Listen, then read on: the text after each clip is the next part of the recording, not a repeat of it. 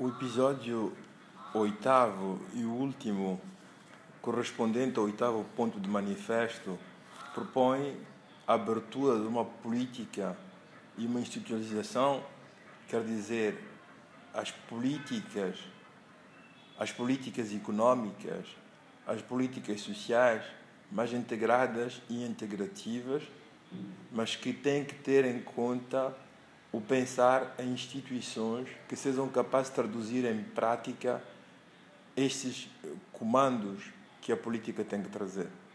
E sugerimos que os elementos de justiça ou da busca da justiça que caracterizaram a primeira via sejam remobilizados, mas também que sejam conservados e remobilizados os ideais libertários que encontramos na segunda via, nomeadamente concernente à dimensão política, à dimensão económica, mas também à dimensão social.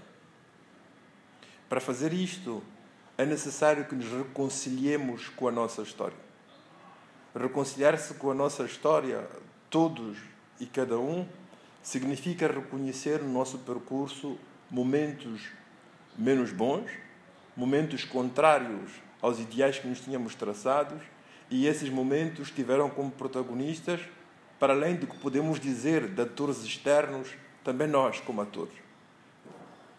Quando digo nós, me refiro que todas as forças políticas presentes no terreno moçambicano tiveram nisso uma parte de responsabilidade.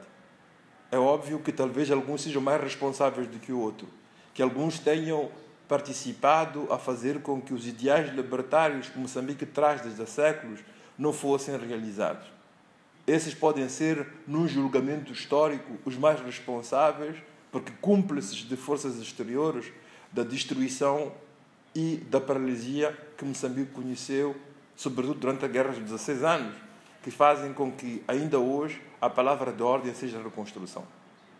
Porém, pensar em termos históricos significa reconhecer que, se o passado é importante se as dores do passado ficam lá, o elemento ou o espaço temporal mais importante no qual podemos participar a construir e deixar como legado às gerações futuras de moçambicanos é o futuro.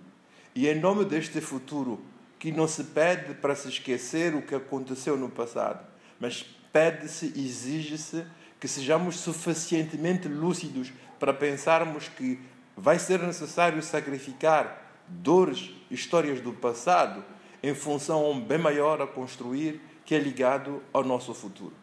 Então, o primeiro elemento é pensarmos que temos que aceitar que o que aconteceu, aconteceu.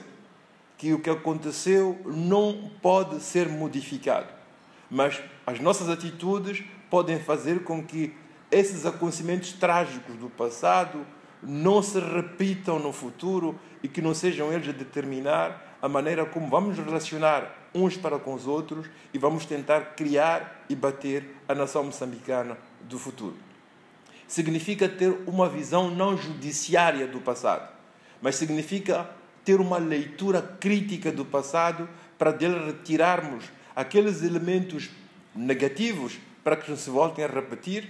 Esta é a dimensão fundamental e o sentido da história, mas sobretudo para mobilizar aqueles aspectos positivos, porque sempre existiram, que podem nos remobilizar para construirmos um tecido social unívoco. É neste sentido que podemos remobilizar, reconvocar as dimensões da justiça da primeira via e das liberdades da segunda via. Para nos reconciliarmos com a nossa história, é preciso que o façamos de facto. Os povos recentemente que passaram por turbulências análogas às nossas percorreram caminhos diferentes. Na África do Sul, criou-se uma comissão de reconciliação. Os Ixachas foram um caminho percorrido eh, pelo Ruanda. Há povos que passaram por momentos trágicos em que os processos de reconciliação foram diferentes. A Alemanha fez um trabalho de introspeção muito profundo depois do nazismo e do nacionalsocialismo e chegou a dizer que nunca mais isto ou nunca mais uma guerra partirá da terra alemã. A Itália, depois do fascismo de Mussolini, percorreu um caminho ainda diferente. A Itália entrou na via do desenvolvimento, mas um desenvolvimento integrado que contemplava todas as partes do país, mesmo aquelas que tinham participado no fascismo de 39 a 45. Portugal, depois de 74, depois do Salazar, também não foi a, a caça às bruxas. Começou um processo democrático, um processo democrático que integrou todas as pessoas, independentemente das vias que tinham percorrido no período precedente. Moçambique tem uma gama vasta de modelos e de exemplos a seguir. O que nós propomos não é a escolha de um modelo, é de um outro. É a consciência de que um processo profundo de reconciliação com a nossa história tem que existir conosco. Não é o julgamento de uns e de outros. Uma vez mais, não se trata de um processo de uma história judiciária. Trata-se de encontrar maneira para recusar tecidos sociais rompidos que continuam em muitas partes de Moçambique a ser o elemento mais significativo nas relações entre grupos, povos e comunidades. Trata-se de recusar os tecidos sociais rompidos com a criação de movimentos que se combateram durante anos, mas trata-se de remobilizar para que o conjunto de Moçambique refaça de novo uma verdadeira comunidade onde a partilha de ideais, a partilha de valores, a partilha de bens seja o elemento que contradistingue a maneira como os moçambicanos querem estar e querem viver uns em relação aos outros.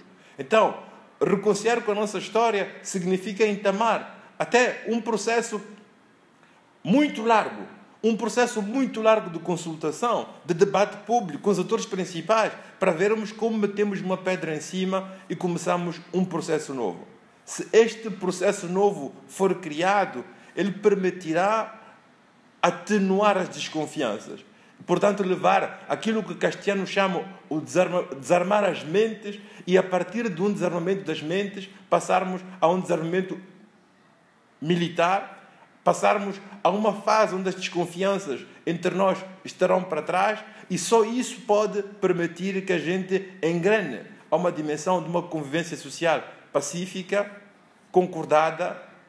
Digo concordada porque a maneira como o país foi construído. Foi construído com bons ideais, voluntaristas, por um lado da Frelimo, e por outro lado combatidos por aquilo que foi ou é hoje a resistência nacional moçambicana. Talvez precisemos, para além da reconciliação, de fazer aqueles que alguns chamam de Estados Gerais, encontrarmos uma plataforma geral para fazer com que os ideais que têm que nortear a terceira via não sejam oriundos nem de um pensamento político de um partido, nem em contraposição desse mesmo partido orientado por outras forças políticas, mas que haja um consenso, um consenso mais ou menos partilhado para encaminharmos, para construirmos um Moçambique em que todos não simplesmente realizem ideais pensados por uns, mas que participem a pensar nesses mesmos ideais que vão nortear o nosso viver coletivo. Temos que abrir espaço a um grande debate nacional sobre o que Moçambique é que nós queremos. Como é que queremos viver todos juntos?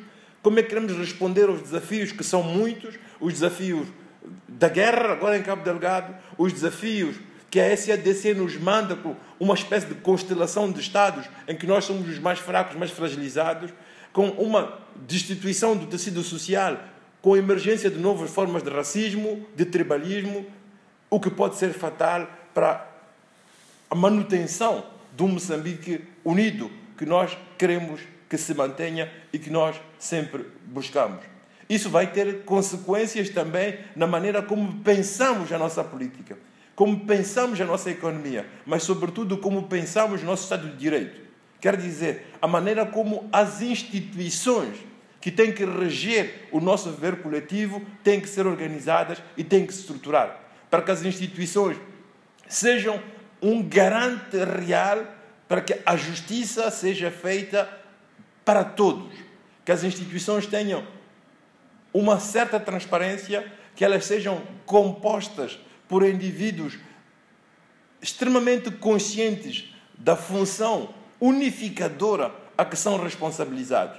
Instituições fortes e justas são, desde Maquiavel, os ingredientes necessários e indispensáveis para que um povo possa ser governado, se possa governar e possa pensar que a governação que ela delega àqueles poucos que, por mérito, por conhecimento, por capacidade, têm que dirigir o conjunto das necessidades de todos, são, de facto, equitativas, equitáveis, justas e bem intencionadas.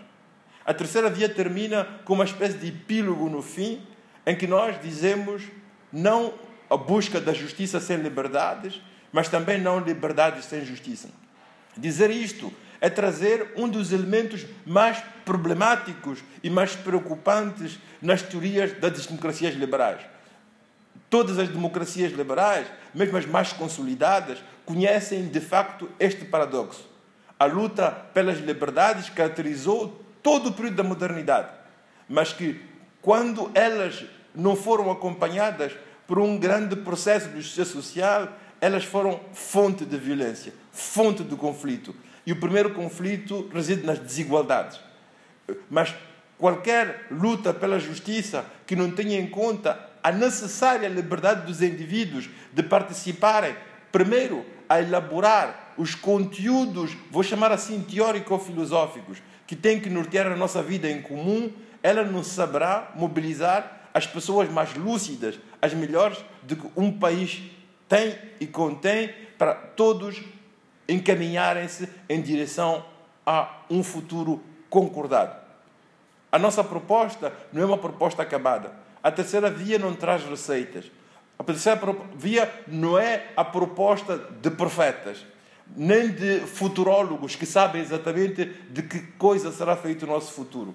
Ela é resultado de pessoas preocupadas, preocupadas em contribuir, mas com consciência que só com a contribuição de todos é que alguma coisa de bom e de positivo pode nascer para sairmos da turbulência em que vivemos desde séculos.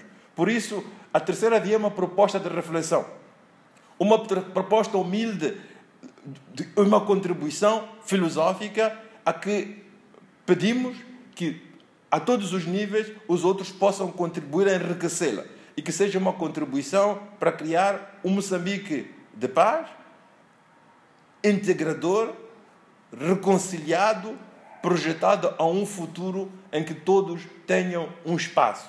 Um futuro de paz que devemos como legado às gerações futuras.